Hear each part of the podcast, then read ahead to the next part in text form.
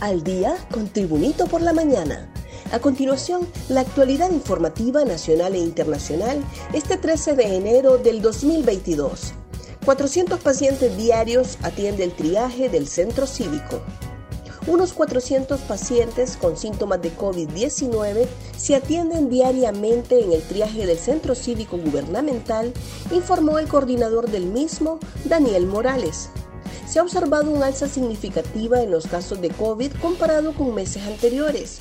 De septiembre hasta parte de diciembre se miraban entre 100 a 120 pacientes a diario, de acuerdo a Morales. El COEP califica improcedente el pago de auxilio de cesantía a servidores del servicio excluido. Un análisis jurídico realizado por el Consejo Hondureño de la empresa privada COEP determinó que es improcedente el pago de auxilio de cesantía a los servidores del servicio excluido como secretarios y subsecretarios de Estado.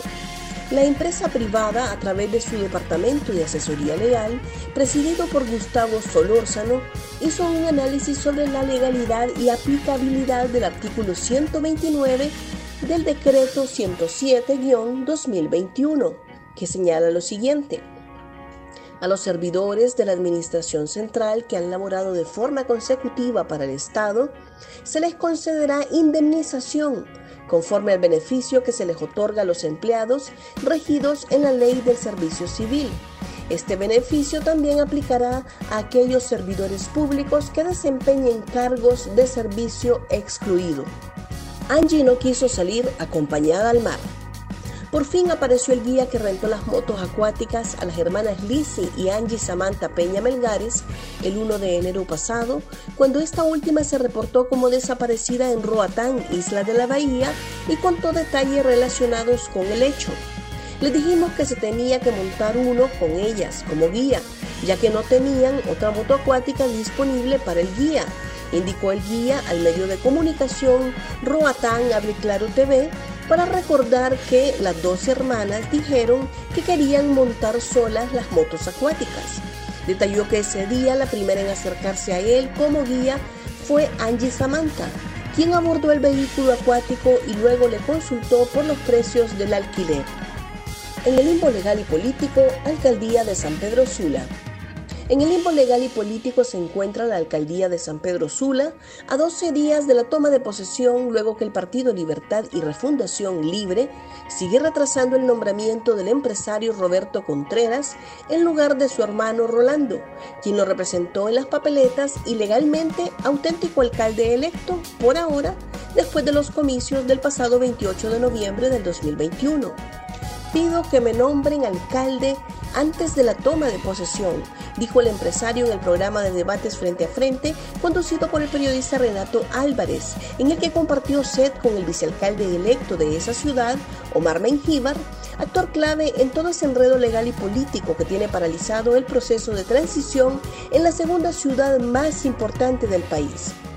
El Día de la Virgen de Suyapa se celebrará con poca afluencia de personas. El sacerdote de la Basílica de Suyapa, padre Wilson Canizales, informó que ya se están preparando para la celebración del 275 aniversario del hallazgo de la Virgen de Suyapa el próximo 3 de febrero. Debido a que la pandemia del COVID-19 sigue causando muchos contagios y muertes en el país, se plantean realizar actividades con poca afluencia de personas. El año anterior no se realizaron actividades con presencia de feligreses en vista que la pandemia estaba muy virulenta y no se contaba con gran cantidad de personas vacunadas como en la actualidad. Hay ciertas actividades que se están replanteando para la conmemoración de los 275 años de nuestra morenita de Suyapa, dijo Canizales. Con inversión de 11.5 millones de lempiras, el Estadio Nacional resucita. El pintado, acondicionamiento y reparación del Estadio Nacional de Tegucigalpa lleva más del 50% de avances, según la planificación realizada por las diferentes comisiones encargadas, informó el coordinador de la Comisión de Traspaso Presidencial, Harry Dixon.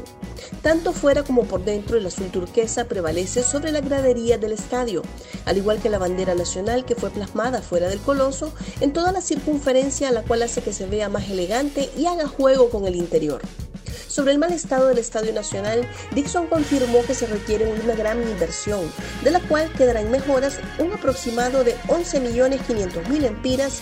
Antes de concluir las obras se brindará un informe detallado de los costos totales de la actividad, para la cual se sigue solicitando colaboración del pueblo hondureño. Diputada nacionalista pide renuncia del presidente del CNE.